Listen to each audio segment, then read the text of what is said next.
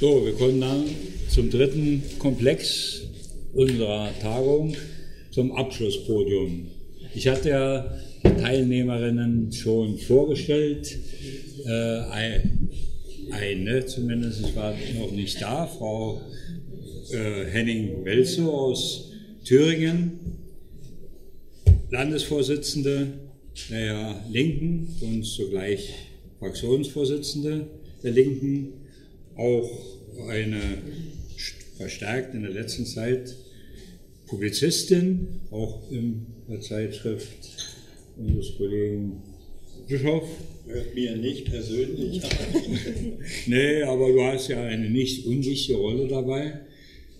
Äh, ja, wird aktiv teilnehmen. Ich sagte mal kurz für diejenigen, die nicht alle kennen, ganz links Christa Luft, allen bekannt als Wirtschaftspolitikerin und eben auch in einer engen Verbindung der verschiedenen Seiten linker Politik. Wolfram Fredersdorf, Fredersdorf in seiner neuen, krönenden Funktion, das kann man so und so betrachten, jetzt Präsident der Volkssolidarität. Und Joachim Bischof, der ja auch häufig hier uns schon äh, mit Vorträgen und Diskussionen wirksam geworden ist von Soest und dem Verlag, der vor allem sehr stark linke Literatur herausbringt und vor allem Mitherausgeber und ja, äh, hätte man gesagt Hauptautor, aber äh, ist jeweils ein entscheidender Autor der Zeitschrift Sozialismus. So, wir wollen dieses letzte Plenum äh, dazu benutzen, über einige Fragen noch mit den Beteiligten hier zu diskutieren. Vielleicht eine Vorbemerkung.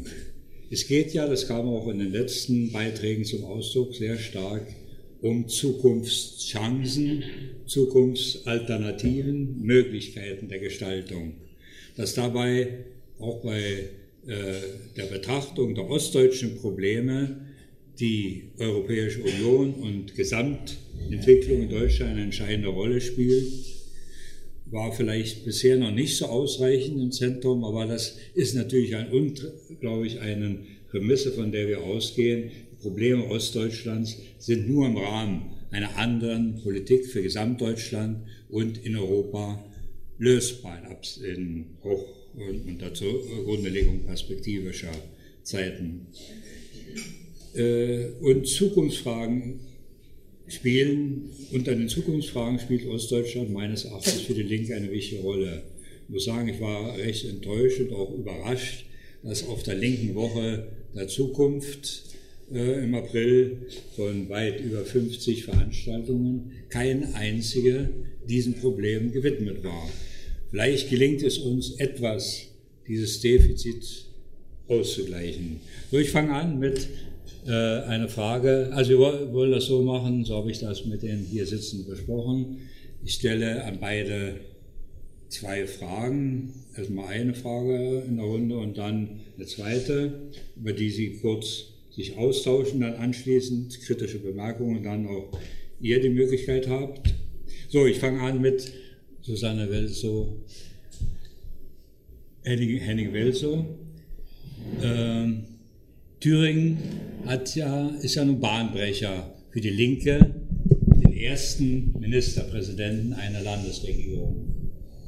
Daraus ergeben sich ja eine Reihe von neuen Problemen, Herausforderungen, sowohl an die Umsetzung politischer Vorstellungen als auch an die Entwicklung Projekte, die mit unserem Thema hier, wie können wir die Perspektive Ostdeutschlands gestalten, gleichwertige Lebensverhältnisse erreichen, wie würdest du das betrachten? Welche neuen Herausforderungen, Probleme siehst du jetzt für Thüringen durch diese Verantwortung in der Regierung? Herausforderungen und Chancen für ihre Realisierung. Also erstmal vielen Dank für die Einladung. Ich nutze mal das Mikro, weil ich keine so starke Stimme habe. Das ist dann angenehmer für alle. Danke.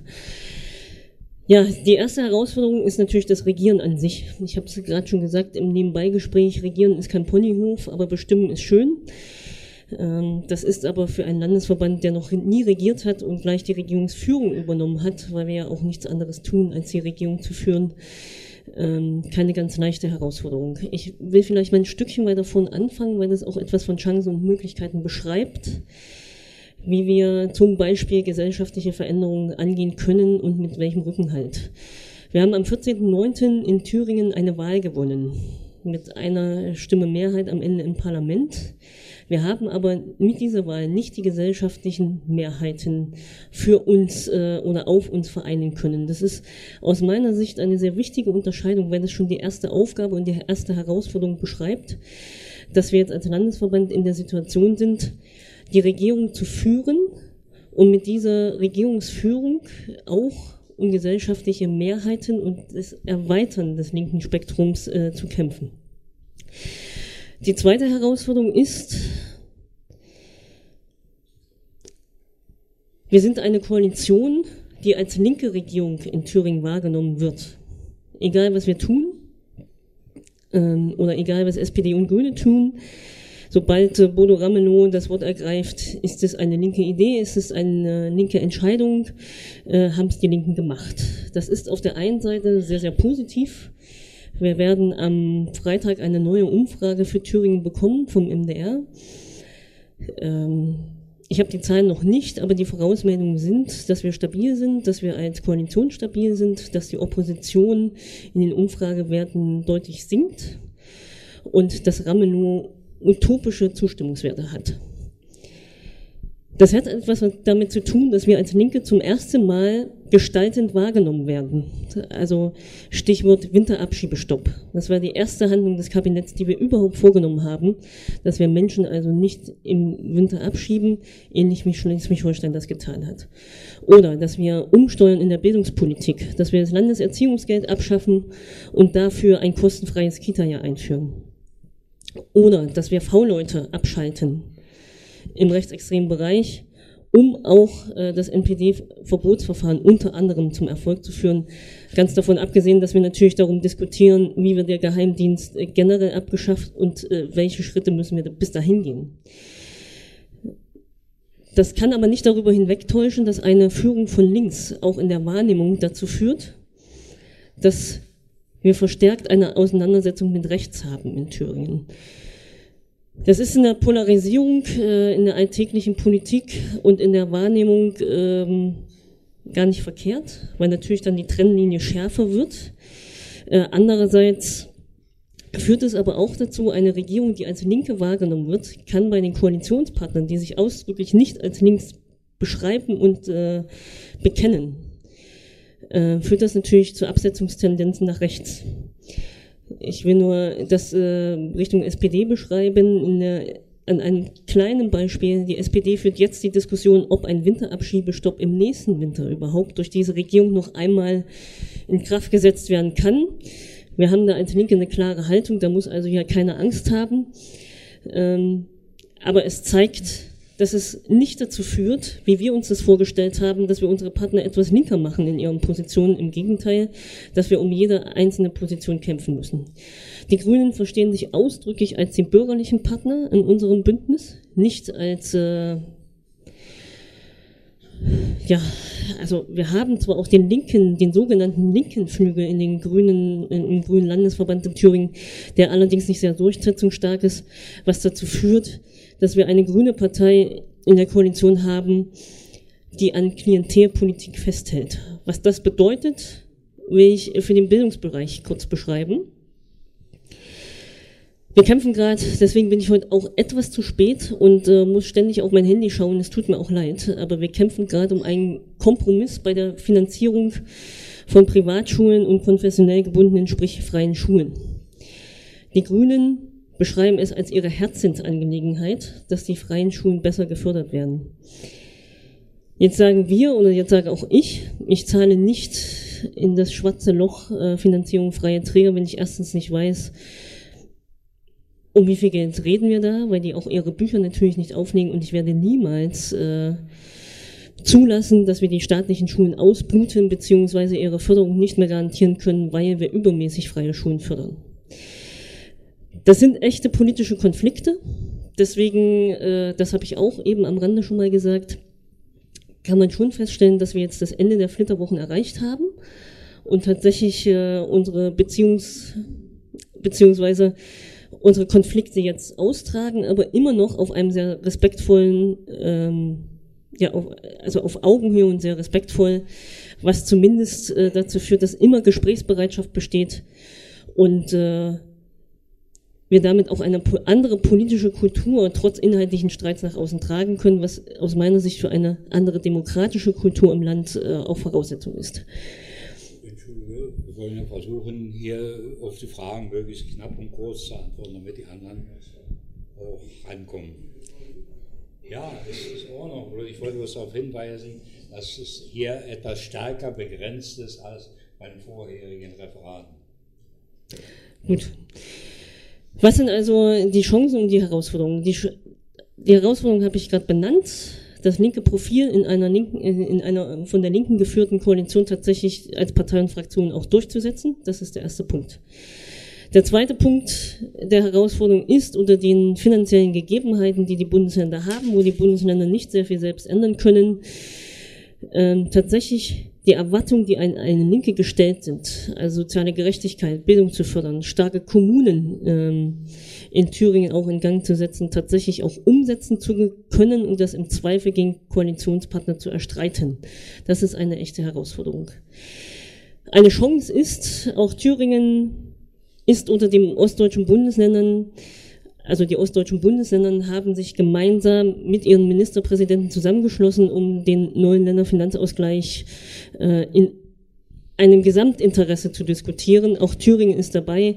Das ist eine Chance, dass auch eine Linke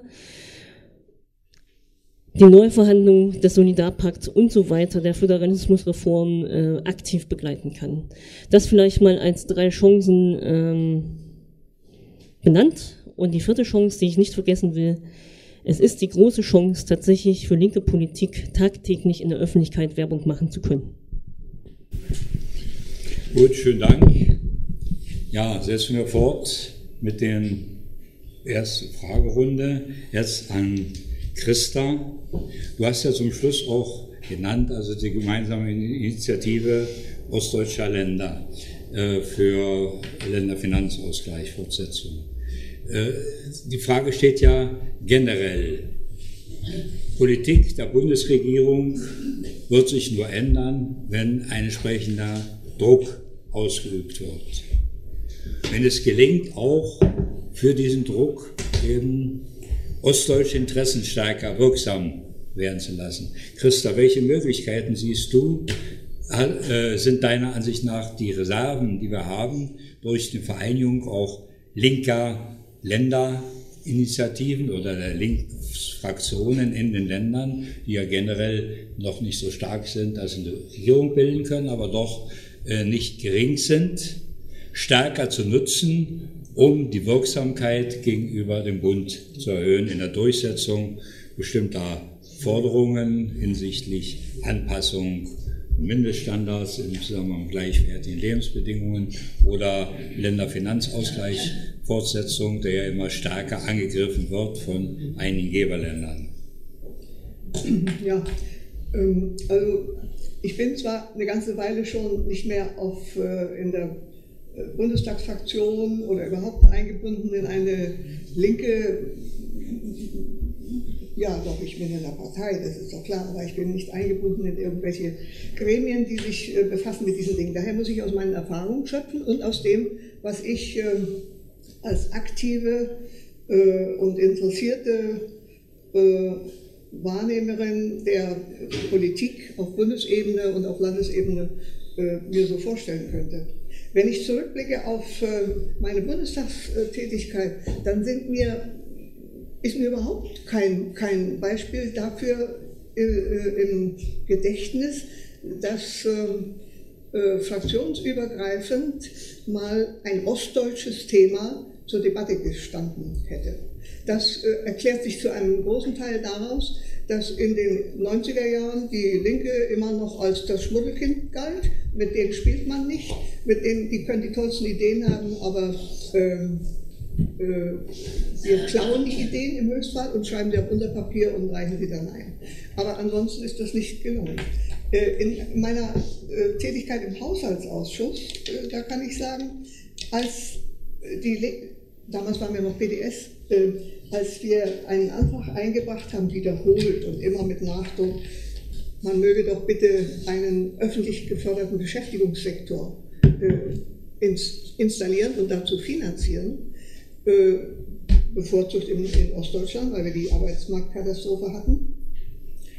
Aber das wäre ja auch ein Thema gewesen für andere äh, Bereiche, der, für andere Regionen der Bundesrepublik.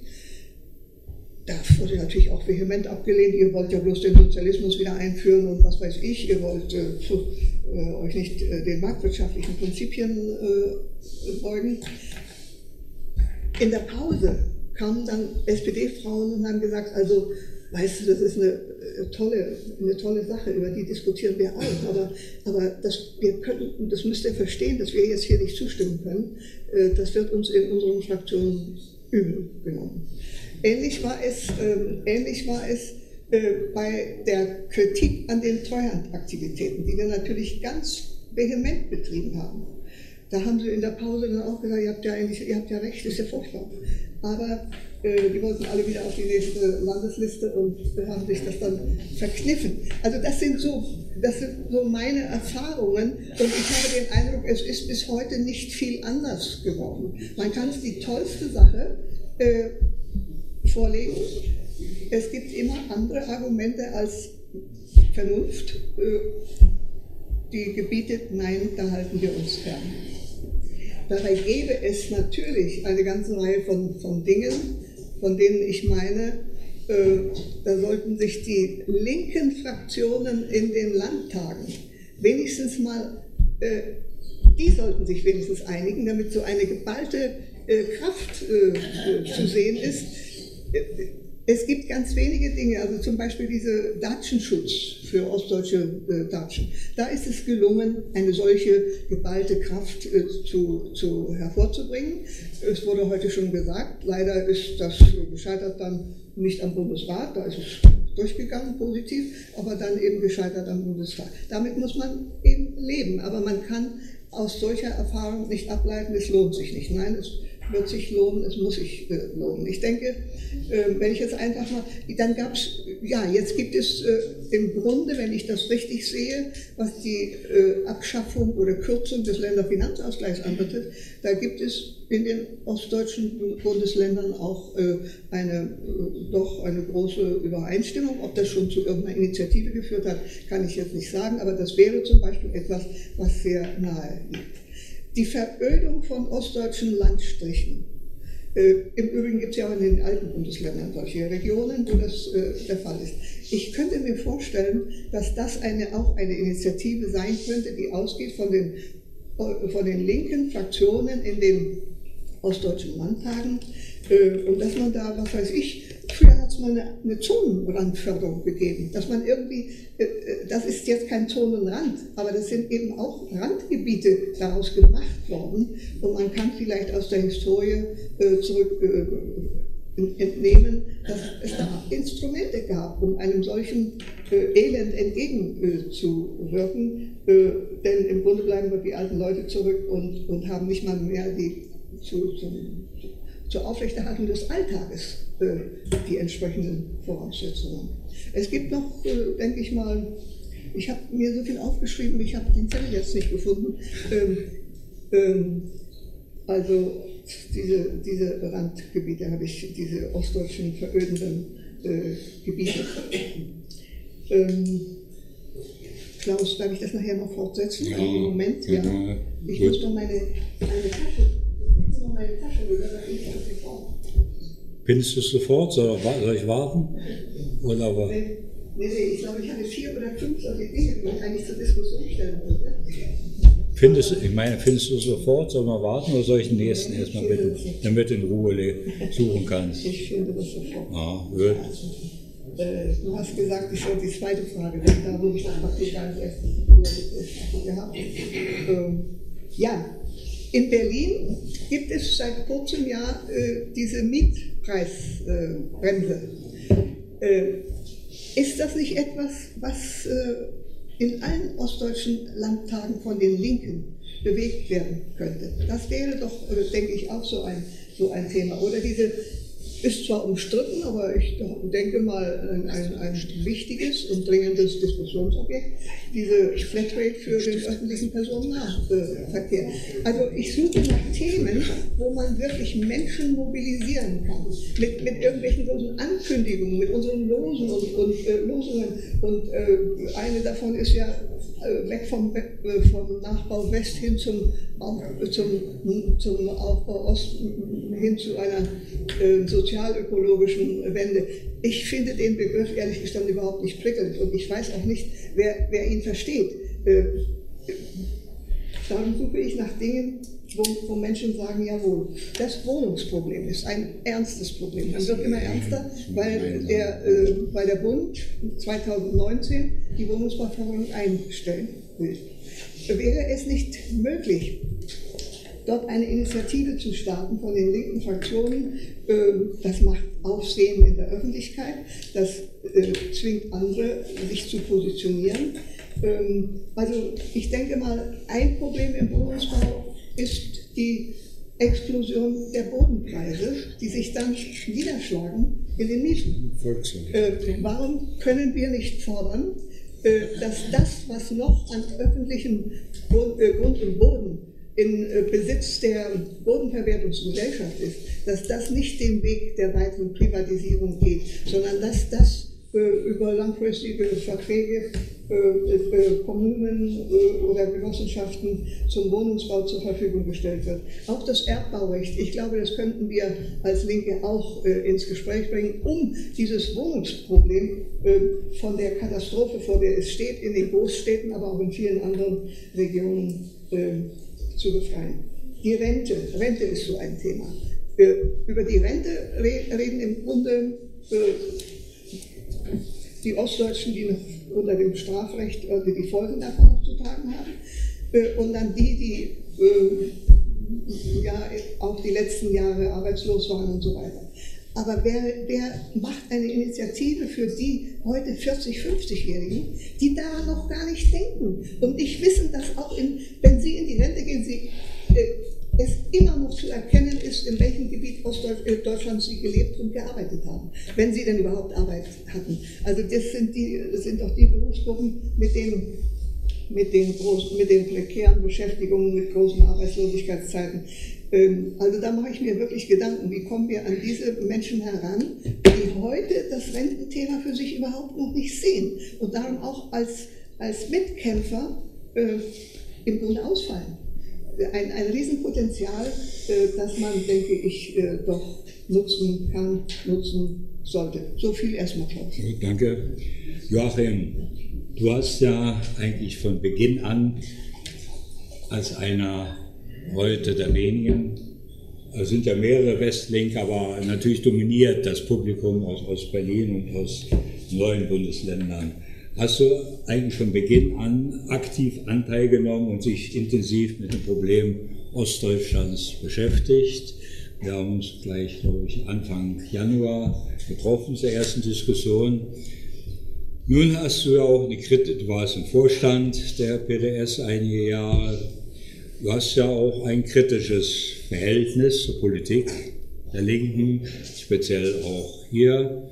Äh, würdest du eigentlich wesentliche Unterschiede sehen zwischen der Beurteilung dieser widersprüchlichen Prozesse nach der Einheit, die nicht die ja, äh, über ostdeutsche Interessen teilweise äh, hinweggegangen sind und denen eben bisher die Ergebnisse nicht befriedigend sind, in der Beurteilung und in den kritischen Punkten beziehungsweise in den notwendigen Änderungen wesentliche Unterschiede sehen zwischen der, den Ostlinken und den Westlinken in deiner Wahrnehmung?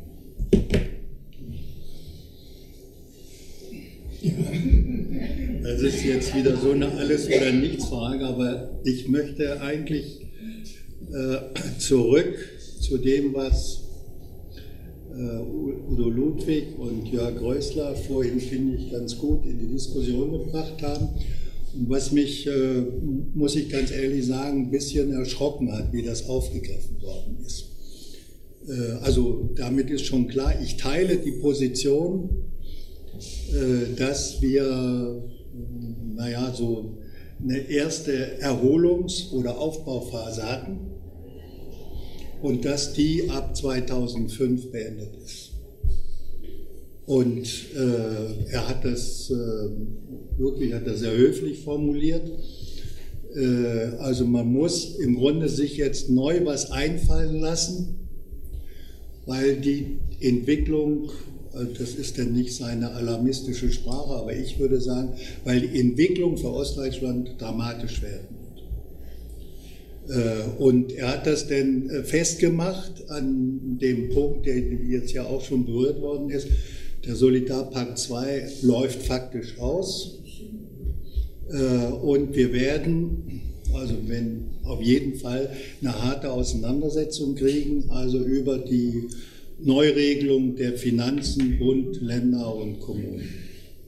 Und wenn uns, da kommt ja natürlich jetzt das, was Susanne gesagt hat, beziehungsweise Christa, wenn, wenn wir nicht im weiteren Sinne bis dahin äh, durch äh, eigene Vorschläge äh, und auch organisatorische Power und äh, Aufklärungsarbeit auch in der Zivilgesellschaft äh, einiges mobilisiert bekommen, dann fürchte ich, dass das, was jetzt mindestens europaweit als Schreckgespenst von Schäuble durchexerziert wird, durchgedrückt wird, dass das auch bedeutet, und von ihm liegt der Vorschlag auf dem Tisch, dass im Grunde äh, eine ganz harte Übergang zum Wettbewerbsföderalismus gemacht wird. Und der Wettbewerbsföderalismus, äh, das würde ich dann sagen, das ist mindestens genau nochmal so ein Schock, kommt da auf die ostdeutschen Bundesländer zu, wie damals mit dem sozusagen äh, in dem Übergang bei der feindlichen Übernahme des anderen Deutschlands. Und das hätte eigentlich, fand ich insofern auch ganz gut, das hätte alle jetzt elektrisieren müssen. Dass das im Grunde, also bei aller Bedeutung von Kultur und so, das will ich überhaupt gar nicht in Abrede stellen, aber dass wir jetzt erneut äh, mit einer, ja, wie soll ich das sagen, mit einem äh, rechtzeitig mit einem programmierten Absturz konfrontiert werden. Und Christa hat das ja gesagt, also beziehungsweise von Sachsen-Anhalt wurde das ja deutlich dargestellt, beziehungsweise ich kenne jetzt nur die große Anfrage von äh, der Linksfraktion in Mecklenburg-Vorpommern, dass wir eben ein Stadt-Land-Gefälle aufbauen, äh, wo bei aller Fantasie, die man dann haben kann, im Grunde gar nicht weiß, du hast es ja vorhin sehr anschaulich gemacht, also wo wir von verwüsteten Regionen sprechen. Äh, also da ist äh, die Hoffnung, dass ich denn da ein Krankenhaus noch halte als äh, großer Arbeitgeber und drumherum, das ist ja gut und schön. Aber im Grunde ist das eine ganz, ganz gefährliche Entwicklung. Und wir müssten, also das heißt ganz konkret, muss man möglichst viel Kraft entwickeln, sich in diesen, es ist ja immer eine schwere Materie, in diesen Länderfinanzausgleich einzumischen. Sonst wird das ziemlich bitter werden. So, und das heißt jetzt, man müsste dann auch gucken, das haben wir ja, äh, würde ich sagen, damals gemacht, vielleicht schlecht gemacht, weil wir haben ja für die, West, für die ostdeutschen Bundesländer versucht, eine kohärente wirtschaftspolitische Strategie zu entwickeln, in mehreren, nicht in allen.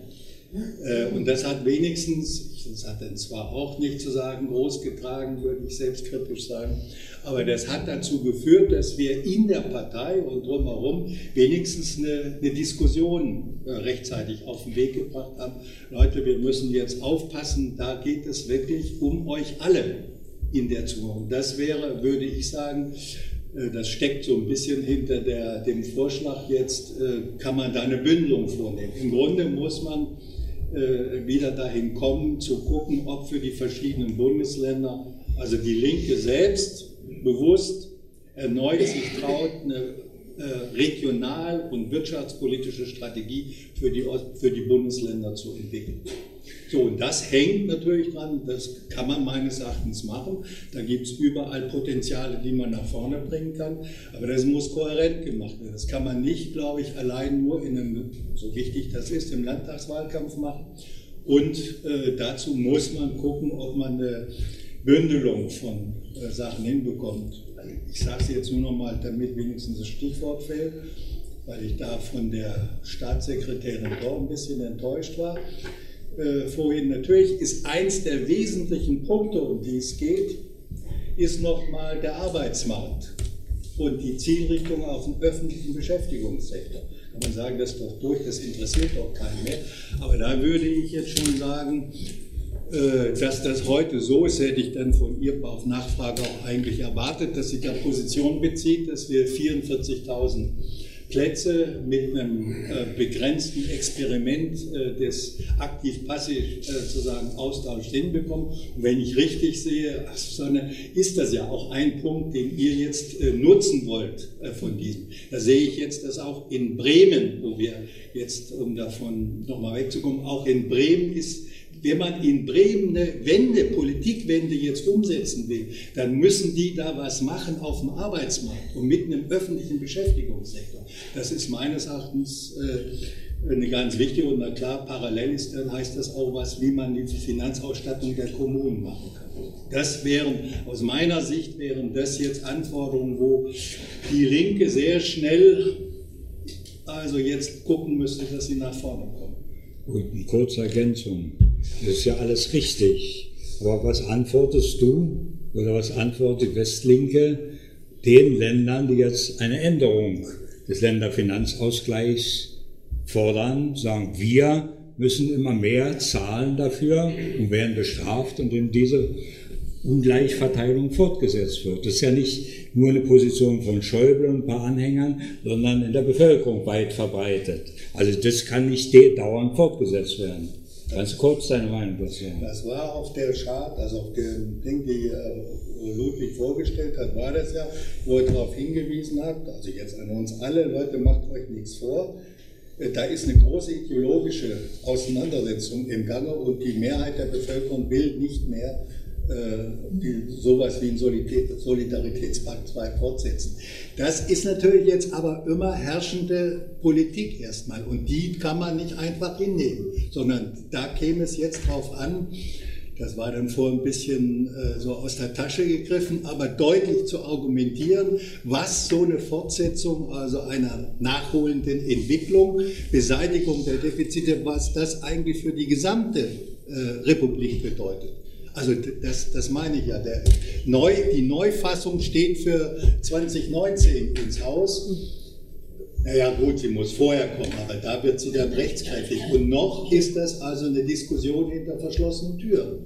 Ah ja gut, da kannst du ja nachher noch Darf ich da mal kurz ich bin, ich bin eben nur dafür, dass das ganz strikt politisiert wird und dass wir auch in dieser Frage um, äh, also jetzt äh, um die, die Meinung der Bevölkerung ringen darüber, das sagen, warum wir das brauchen. Und warum das, meinetwegen jetzt in Verpackung, das ist ja keine Besonderheit für die Deutsche Republik, warum wir sowas wie eine Art Ausgleich auch auf europäischer Ebene brauchen, weil sonst kommen wir doch mit diesen sozusagen Katastrophensituationen, die wir an der südlichen Peripherie haben, da kommen wir doch nicht raus. Also insofern haben wir da relativ gute Karten, würde ich sagen.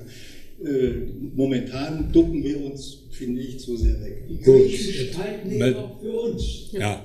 Du wolltest eine kurze Ergänzung machen ne? oder Bemerkung dazu? Ja, weil ich ganz bei Joachim bin. Das Problem ist nur, und das, äh, da will ich mal die Dringlichkeit beschreiben, am 18.06.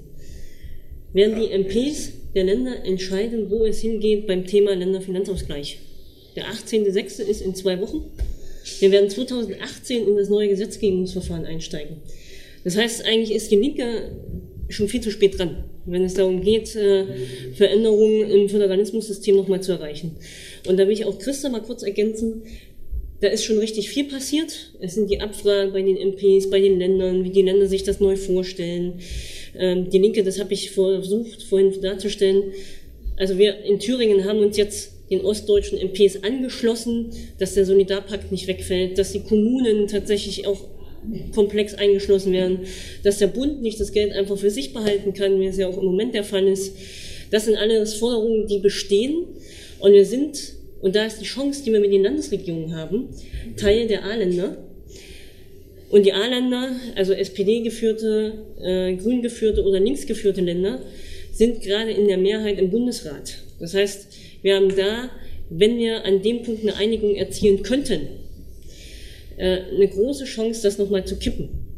Allerdings, und da ähm, ist die SPD da ja nicht auf unserer Seite, weil die in den Westbundesländern natürlich nochmal ganz, eine ganz andere Problematik haben und ähm, nicht auf die ostdeutschen Interessen selbstverständlich schaut. Das wollte ich einfach nur in aller Dringlichkeit da nochmal erwähnen. Also wenn, dann müssen wir eigentlich sofort den Pops hochkriegen und sofort äh, reagieren, weil im Moment die einzigen, die es tun, sind unsere Landesregierung, also Brandenburg und, äh, und wir.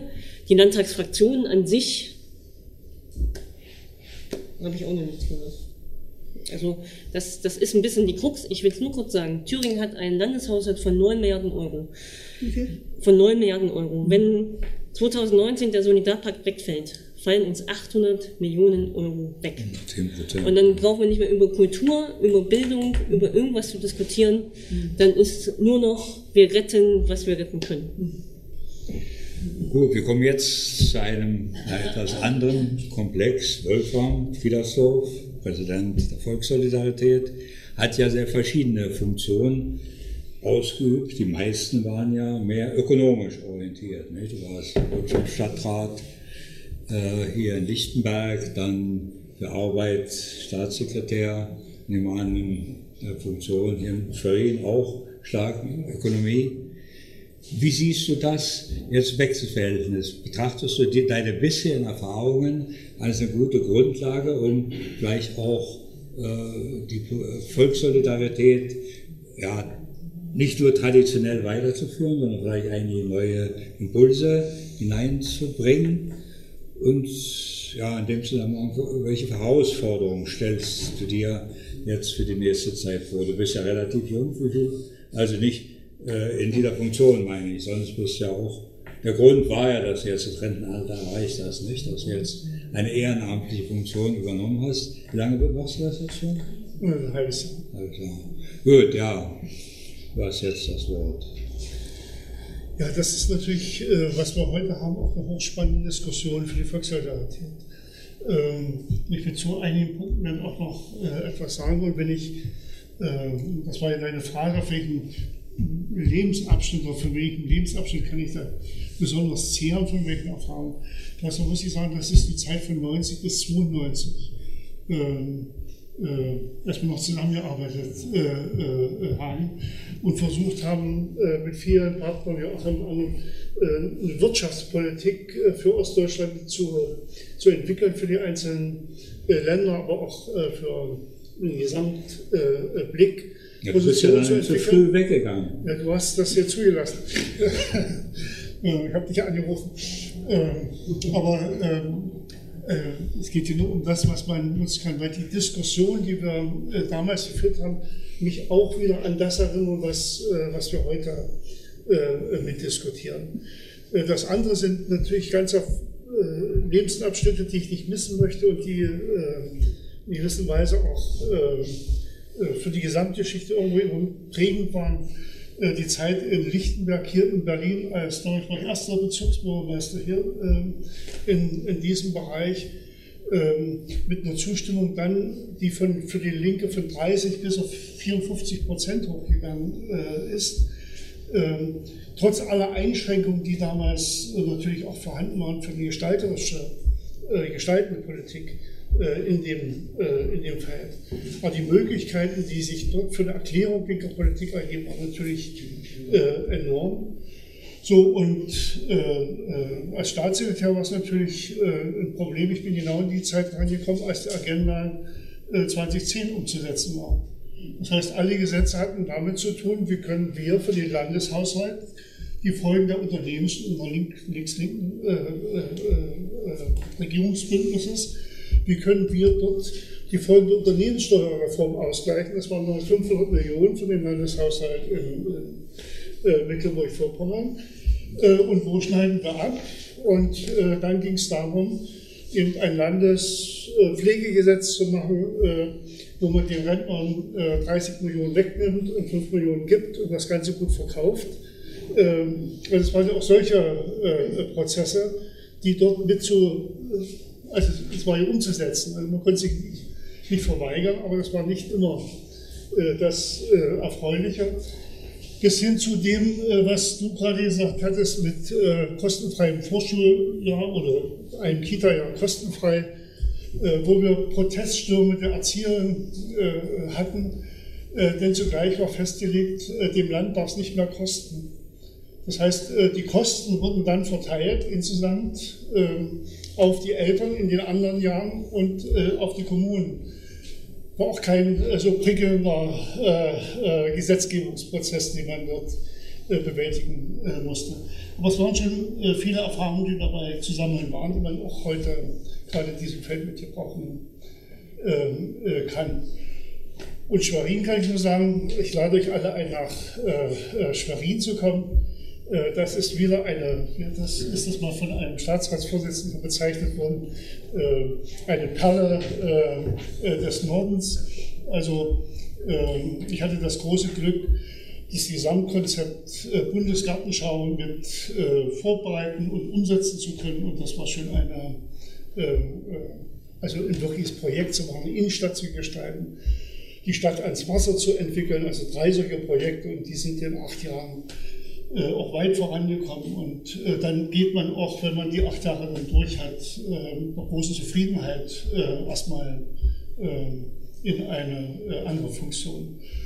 Und Volkssolidarität nun selbst, ich hoffe, es sind viele Mitglieder der Volkssolidarität hier, äh, Anträge kann ich schnell besorgen, ich habe sie nicht mitgebracht, aber wir sind an jedem Mitglied äh, interessiert. Ministerpräsident von äh, Thüringen ist auch Mitglied ähm, äh, unseres äh, Verbandes, haben vor kurzem äh, aufgesucht und mit ihm einige Fragen nochmal auch des Bahnischen Tarifvertrages für die Pflege und anderes diskutiert. Also nicht so ganz einfache Fragestellung auch für die Volkssolidarität das Thema, was wir heute hatten, darauf will ich nochmal zurückkommen von diesem, äh, von diesem äh, Punkt, ähm, äh, ist deshalb für uns interessant, weil wir natürlich die Fragestellung auch haben, wie entwickeln sich die ostdeutschen Länder in der, in der Zukunft? Welche Positionen und Potenziale sind überhaupt vorhanden? Und wo müssen wir eingreifen, um unsere Klientel, unsere Mitglieder und das sind eben zu 90 Prozent äh, lebensältere oder anders gesagt äh, Rentenbezieher oder Rentner oder Grundleistungsbezieher, äh, deren Interessen auch mit zu artikulieren. Und da tauchen ganz tolle Fragen auf. Christa hat es angesprochen. Es geht um die Angleichung der Rentenwerte. Da steht eine Koalitionsvereinbarung, stand auch schon mal bei der CDU, FDP ähm, auf der Tagesordnung. Aber jetzt steht es drin, soll einen Fahrplan geben. Am 1. Juli 2020 soll das Ganze beendet sein. Also einheitliche Rentenwerte. Dahinter, dazu gibt es auch ein tolles Programm von Verdi. Die haben das jetzt äh, aufgebaut. Wir sind dann ein Bündnis mit, äh, mit Verdi. Und das wollen wir am 16. Juni alles dann ordentlich verkaufen. Äh, öffentlich machen, Druck aufbauen. Das ist ein Thema. Dahinter steht aber ein Thema. Ich weiß nicht, ob jemand von euch weiß, was eine Hochrechnung bedeutet. Und wie hoch der Hochrechnungsfaktor jetzt äh, äh, ist. So, das heißt, die ostdeutschen Einkommen werden zurzeit, über der Durchschnitt erstmal, äh, gespiegelt äh, am westdeutschen Einkommen. Äh, und dann wird eine Hochrechnung vorgenommen, also das Ostdeutsche wird auf das Westdeutsche hochgerechnet und damit steigt der äh, persönlicher äh, äh, Rentenpunkt, den man erhält. Der ist also nicht die 77 Prozent oder ein anderer Wert, sondern der wird dann hochgerechnet auch über letztlich führt dann dazu, dass in der Gesamtfolge ein ganz anderes Einkommen, also auf neben dem Begriff Westniveau hochgerechnet und dann multipliziert mit dem Rentenwert Ost, der wieder anders äh, fortgeschrieben äh, wird und äh, die Zahlen sind hier vorhin genannt worden. So, jetzt gibt es eine ganz klare Aussage. Wenn wir das Ganze angleichen, dann hat äh, diese Hochrechnung keine Berechtigung mehr. So, die Frage für uns ist, wie positionieren wir uns denn an dieser Stelle? So, äh, ist das hinzunehmen? Äh, wir haben vorhin diskutiert und natürlich sehen wir, dass Schleswig-Holstein, äh, ganze Regionen, Friesland, also äh, Saarland äh, ein Stück, äh, natürlich auch nur Einkommen erzielen, also pro Kopf Einkommen, nach volkswirtschaftlicher Gesamtrechnung, die nicht äh, besser sind als die in Leipzig oder, oder nicht niedriger sind äh, oder nicht höher sind als die in Leipzig oder, oder Dresden. Also wir haben hier eine differenzierte Entwicklung, aber immer noch eine Fläche. Und wir haben natürlich auch einzelne Flächen in den äh, westlichen Bundesländern. Und jetzt taucht genau die Frage auf, ähm, wie verhalten wir uns dazu? Und dazu müssen wir natürlich auch in die Zukunft ein Stückchen blicken. Also äh, sehen, was kann denn jetzt äh, oder was resultiert aus diesen, äh, dieser Föderalismusreform, äh, die ja mit dem Finanzausgleich ja letztlich ansteht, wenn der kommt. Was resultiert daraus dann für eine Wirtschaftsentwicklung, für eine Entwicklung äh, der Arbeitsplatzsituation, also des Arbeitsmarktes in Ostdeutschland? Und da sind meine Prognosen sehr negativ. Ähm, und das hängt zum Teil an dem, was Ludwig mit der roten Kurve gezeichnet hat. Also die Modernisierung des Kapitalstocks, die Anfang der 90er Jahre da war, hat ja dazu geführt, trotz aller Kleinteiligkeiten und anderem, dass die Produktionsanlagen modernisiert waren. Also wir hatten einen richtig modernen äh, Kapitalstock. So, und das ist verbraucht inzwischen. So, wir haben jetzt äh, 25 Jahre. Und ich habe mir auch in Vorbereitung, äh, äh, jetzt nicht dieser Veranstaltung, aber äh, in Vorbereitung der Diskussion zu diesen Themen nochmal angesehen, was ist denn vor, 20 Jahr, äh, vor fünf Jahren diskutiert worden, zum 20. Jahrestag. Vielleicht haben die Institute mal durchgeklappert. Äh, das, nichts anderes als, als jetzt im Wesentlichen zum Teil Ratlosigkeit. Ja, äh, man sieht die Situation, sagt, na, es wird sich schon irgendwie äh, richten. Aber es richtet sich nicht so leicht. Und ähm, aus dieser Sicht ähm, haben wir auch noch keine Position dazu bezogen. Aber ähm, das bedeutet im Wesentlichen, dass für Einkommen, die deutlich unterhalb liegen, individuelle Einkommen, in der, in der Fläche und im Durchschnitt, also bei einem Durchschnitt, jeder kennt die Beispiele mit den Kühen, äh, also das kann man immer nur schwer äh, vergleichen, aber es ist ja doch ein, ein, ein Maßstab. Äh, dass wir uns positionieren müssen, dass zumindest diese Umrechnung nicht automatisch wegfällt, wenn die Rentenwerte angeglichen sind. Wobei die Frage klar ist, Rentenwerte angleichen muss die erste Verlorung sein. Also wenn wir das nicht erreichen, brauchen wir es bitte nicht zu diskutieren. So, auch im Interesse unserer Mitglieder. So, aber die zweite Frage ist die, die hier äh, immer mitschwingt. Wie verhalten wir uns zu dieser Fläche und zu dieser regionalen Differenzierung, die insgesamt in Deutschland stattfindet? Und äh, das ist eines der Themen, Klaus, die uns äh, wirklich Schwierigkeiten machen. Gut. Ja, äh, wir hatten gesagt, dass wir jetzt noch kurz die Möglichkeit geben, hier vorne aufeinander einzugehen. Es gab ja schon ein paar Bemerkungen dazu. Habt ihr jetzt noch Bedürfnis, jetzt direkt auf äh, die Antworten an da etwas zu sagen. Ja, bitte? Christa auch dann. Ja? Oder ja, gut? Also, es ist ja heute so viel gesagt worden, aber eines ist noch nicht zur Sprache gekommen, nämlich wie Menschen ticken. Wie Menschen ticken und sich verhalten. Äh, wenn ich zurückblicke, ich, wir alle haben erlebt das D-Mark-Fieber Anfang 1990.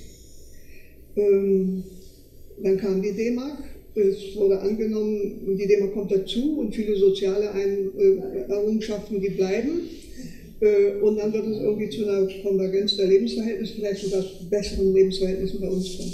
Das ist nun nicht geschehen. Dann äh, habe hab ich erlebt, äh, wie die, wie die Treuhand, die noch von der Motorregierung geschaffen worden ist und damals hieß eine Einrichtung äh, zum Erhalt des Volkseigentums im Interesse der Allgemeinheit, wie die umgemodelt wurde unter de Maizière zu äh, einer Einrichtung, die radikal und rabiat privatisiert hat. Eine, eine Rebellion eine nennenswerte Rebellion dagegen hat es nicht gegeben. Äh, also ich erinnere mich an, an äh, die äh, Kali-Kumpel, ich erinnere mich an Batteriewerk hier in Berlin und an verschiedene andere, aber so etwas, dass Menschen hunderttausendfach aufgestanden wären und hätten gesagt, das haben wir hier mal erarbeitet und das gehört uns, hat es nicht gegeben. Auch das darf man nicht vergessen, dass so etwas war. Ähm, dann habe ich erlebt im Bundestag 1994 wurde das Grundgesetz eigentlich klammheimlich, äh, irgendwo stand es dann auch mal geändert, aus den einheitlichen Lebensverhältnissen, die das Grundgesetz vorsah, zu dem die DDR-Bürgerinnen und Bürger beigetreten waren, und das war ja ein Motiv für sie, beizutreten, einheitliche Lebensverhältnisse. Daraus wurde über Nacht gemacht vergleichbare Lebensverhältnisse. Also Gleichwertige. Im Grunde, Im Grunde ist der ostdeutsche äh, Sekundärstatus äh, schon mit dem Grundgesetz jetzt zementiert. Keiner regt sich groß drüber auf. Alle denken, ach Gott, ja. Also das, das bewegt mich wirklich. Das bewegt mich seit Anfang der 90er Jahre. Wir haben ein so hochgebildetes, politisch gebildetes und auch überhaupt intellektuell gebildetes Volk gehabt und müssen das äh, äh, zur Kenntnis nehmen. Was, äh, was passiert, ähm, bei den nächsten Einschnitten, die nicht auszuschließen sind, wird da wieder still gehalten. Also ein nächster Einschnitt, äh, wir reden davon, zu Recht, dass es darum gehen müsste, Traditionen und ähm, ähm, also Potenziale, die es mal in Ostdeutschland gab, bestmöglich zu nutzen. Zu solchen äh, Traditionen äh, gehörte beispielsweise der Handel mit der früheren Sowjetunion und, und mit anderen osteuropäischen Ländern, die, die Erfahrungen dabei, die Monteure, die es da waren, die, die Maschinenkapazität, die Anlagenkapazitäten, die es hier äh, gab und zum Teil immer noch gibt, äh, das alles war, äh, hätte von Anfang an ein, ein Standbein sein können, um daraus etwas zu machen. Und ich sage, diese Erfahrungen im Umgang mit äh, äh, sowjetischen oder früheren sowjetischen Handelspartnern zum Beispiel, äh, die sind immer noch eine, eine Bank, können eine sein. Was passiert, äh, mit den Sanktionen gegen Russland äh, wird auch diese, dieser Vorteil, den wir mal hatten, kaputt gemacht. Und, und wir sind stärker noch in der Klemme als die westdeutschen Unternehmen, weil wir im, mehr orientiert waren nach dem Osten. Also das ist so ein Problem, was mich auch umtreibt. Dann ähm, haben wir zum Teil bis heute äh, kostenfreien Zugang zu Universitäten. Wir haben äh, Kulturförderung, subventionierte Kulturförderung und so weiter. Alles tolle Sachen, tolle Sachen. Wenn dieses TISA-Abkommen kommt, äh, wird das alles als ein Handelshemmnis betrachtet und wird, äh, ja, entweder abgebaut oder es gelingt mit Millionen Gegenstimmen, das zu verhindern. Also äh, es steht da noch was uns bevor. Äh, und wir dürfen nicht glauben, wenn man etwas Schönes ankündigt, dass das Menschen vom Stuhl reißt. Nein, sie wollen auch etwas zum Anfassen haben, etwas zum, sie wollen etwas nachvollziehen können. Und äh, da äh, muss uns schon noch was einfallen, denke ich. Was mich wirklich umtreibt, ist, äh, dass in der Bundestagsfraktion, wenn ich das richtig sehe, aus einem gewissen Abstand, aber ich denke, der Abstand ist nicht allzu groß, weil ich viel verfolge, und auch der, Bundesvorstand.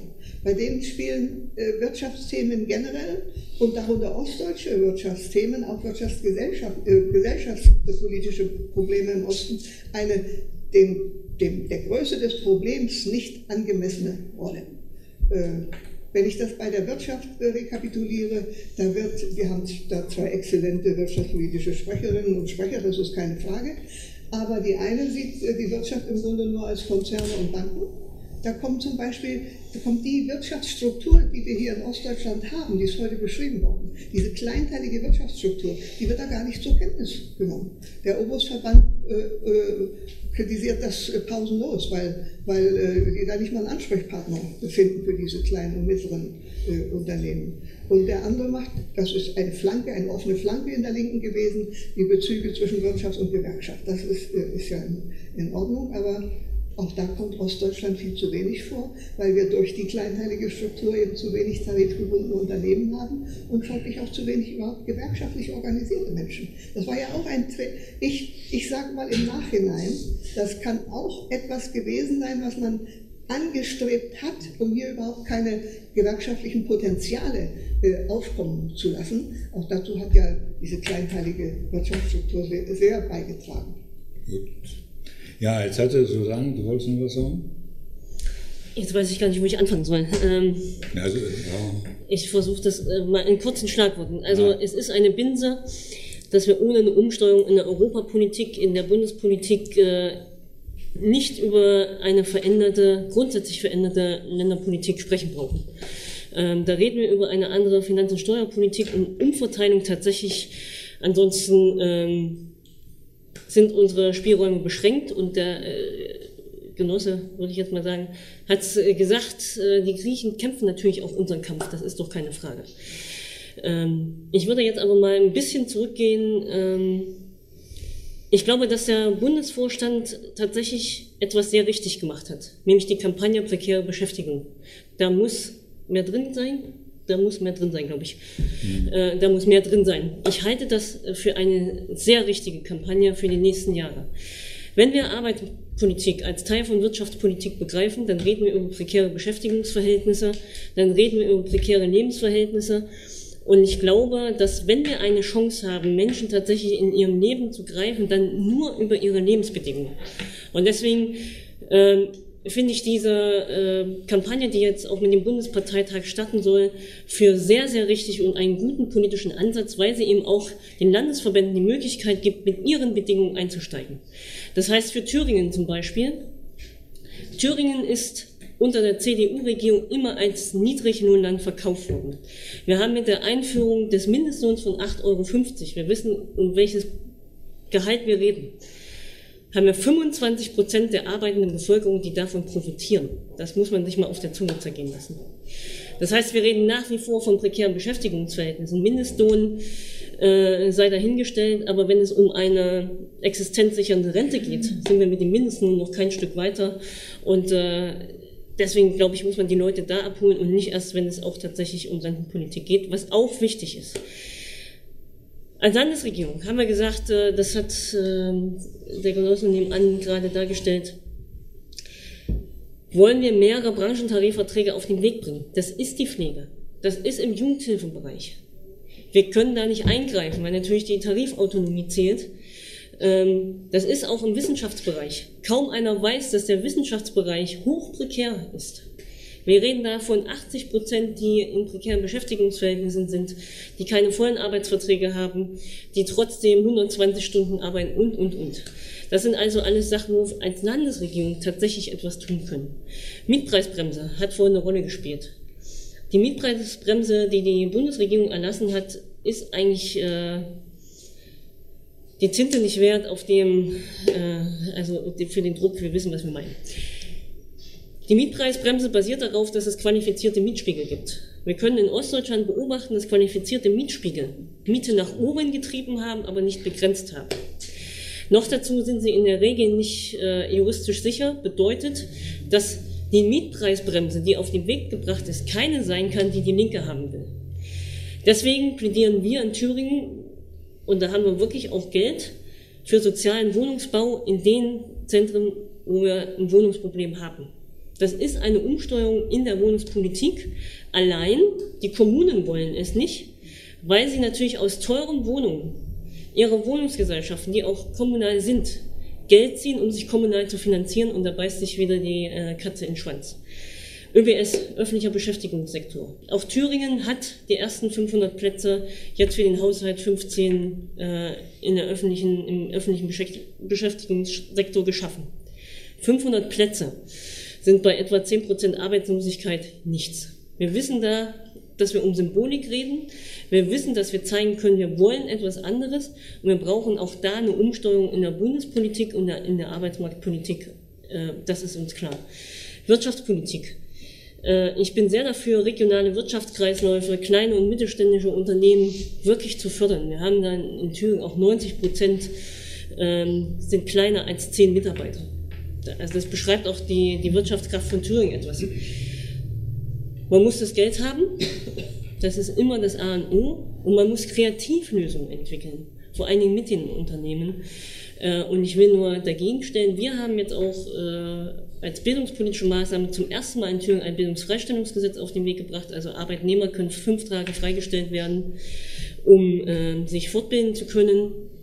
Da ist die politische, die gewerkschaftliche eben auch, um den Gewerkschaftssektor zu stärken, dabei. Allein es gibt einen Aufstand, als ob Thüringen mit Einsetzung des Bildungsfreistellungsgesetzes untergeht, weil kein Arbeitnehmer mehr auf Arbeit kommt. Also ähm, was ich vorhin gesagt habe, wir haben eine hohe Herausforderung, wenn es darum geht, für gesellschaftliche Mehrheiten tatsächlich zu werben und zu kämpfen und sie zu erringen. Und es ist jeden Tag ein Kampf und wir haben den Kampf noch lange nicht gewonnen. Ja. Danke, Joachim. Ja gut, also da würde ich ja nicht widersprechen, dass der Kampf noch nicht gewonnen ist. Aber Selbst wenn man regiert nicht. Die äh, Frage, um die das dann immer dabei geht, äh, das hatte ja Christa jetzt so mal gesagt, das ist ja schon die Frage auch, bei all diesen politischen Auseinandersetzungen muss man auch eine Zustimmung finden. Äh, so, und man muss jetzt, ich meine, auch das war zu sagen, fand ich jetzt eigentlich so insgesamt nicht so gut, dass das Thema nicht vorkommt. Wir haben natürlich heute Wahlbeteiligung.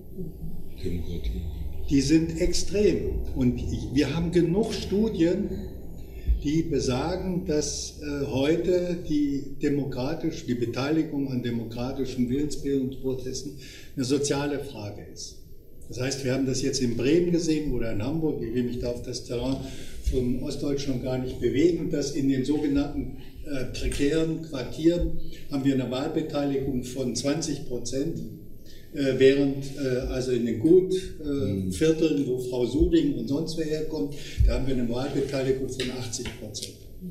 So, und das führe ich jetzt nur an, das ist eine riesen Herausforderung und mit dem, was jetzt, da bin ich ganz bei, was Christa gesagt hat, irgendwie da so, ich weiß nicht, so einen utopischen Vorhang runterzuziehen, das mobilisiert überhaupt nicht. Sondern wir müssen das uns schon genauer angucken.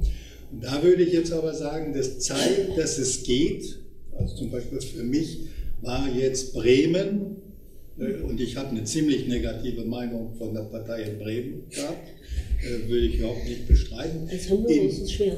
Ja, man kann aber zeigen jetzt, dass das geht, dass eine Stadt, die äh, also noch ein Stück schwerer gespalten ist, sozial gespalten als Hamburg, dann kann, da kann doch eine linke Partei äh, bei schlechter Wahlbeteiligung, das will ich jetzt gar nicht wegwischen, ein passables Ergebnis hinbekommen. Ich führe das jetzt nur an, weil, Susanne, das würde ich jetzt eben ergänzen mit, äh, wenn du dir anguckst, Bremerhaven, also jetzt klassisch prekäres Bereich, da hat die Linke auch nicht gut abgeschnitten. Deswegen haben wir immer die Diskussion, die müssen wir haben in der Partei, die, die Bündelung auf prekär ich sage, ich bin sehr dafür, dass wir das in Blick nehmen und da uns genau mit beschäftigen. Aber das bringt uns nicht, macht uns nicht unbedingt mehrheitsfähig oder erweitert das, sondern wir müssen den Bogen hinbekommen. Ich sage gleich noch ein Beispiel. Von denen, die da sind, also in dem, und sie im Grunde, soweit es geht, ansprechen und motivieren, also aus ihrer Resignation rausgekommen. Die Kollegin, die junge Kollegin hat das ja heute nochmal sehr schön äh, beschrieben heute Morgen. Und wir müssen dann aber, möchte jetzt wollen oder nicht, auch die Arbeitnehmer mit mitnehmen. Sonst wird das nichts.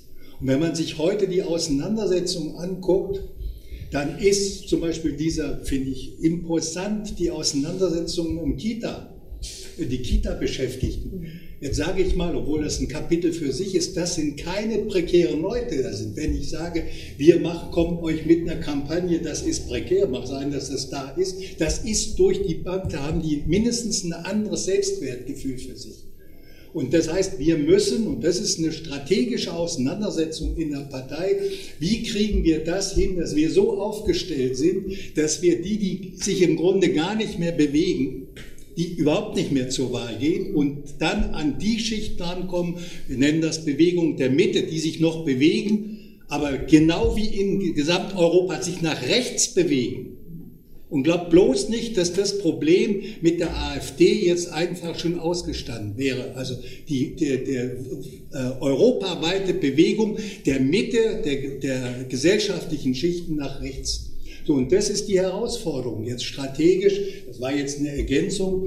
So clever das ist, das muss drin sein. Äh, aber wir müssen da gucken, dass wir äh, aus, dem, aus diesem berechtigten Bild oder Brennpunkt, dass heute 40 Prozent der äh, Beschäftigungsverhältnisse für atypisch eingeschätzt werden, dass wir uns da nicht, bloß ist die Zahl von Böckler jetzt, ob das 40 oder 30 sind, ist auch wurscht, aber wir dürfen das nicht zu sagen verengen. Das ist meines Erachtens äh, in der Situation, in der das wäre nur dann gerechtfertigt, wenn wir sagen würden, wir konzentrieren uns darauf und die gehen dann auch alle bitte, kommen zurück zur politischen äh, Aktion und das werden sie nicht. Also da, dazu fehlt mir, fehlte mir eine ganze Menge an Begründung. Also wenn ich dann noch... Die Zustände im Gesundheitswesen beschäftigt zurzeit alle. Also jetzt ganz kurz noch eine Bemerkung. Ja, ja also ich gebe dir doch recht, aber Prekarität ist eben auch nicht beschränkt, sondern auch sehr weit. Also wenn wir zum Beispiel jemanden prekär in der Wissenschaft begreift sich anders als jemand, der prekär ist, äh, weil er äh, als Putzmann oder Putzfrau unterwegs ist. Ähm, dass man das nicht prekär nennen darf in der Ansprache, das ist doch völlig klar. Aber es geht um die Lebensverhältnisse und da glaube ich, da haben wir eine große Chance. Und wenn wir Nichtwähler wiedergewinnen wollen, Vertrauen in Politik, dann müssen wir in Regierungsbeteiligung genau das tun, was wir versprochen haben. Keine andere Chance. Und deswegen sage ich, da Thüringen auch gesellschaftlich eine so große Verantwortung, gerade für die Linke. Wenn wir der nicht gerecht werden, äh, dann werden wir noch einen stärkeren Rechtsruck auch bei uns in Thüringen erleben. Das heißt, wir haben gesellschaftlich äh, schon gar nicht die Chance zu scheitern, sage ich jetzt mal. Also das sehe ich ganz genauso wie du. Ich halte jede Kampagne, die dazu angelegt ist, mit Flyern und irgendwelchen lustigen Festen äh, Wähler wieder zurückzugewinnen, äh, für Unsinn, muss ich ehrlicherweise sagen. Weil das auch nicht politisiert. Ich meine, darum geht es doch am Ende.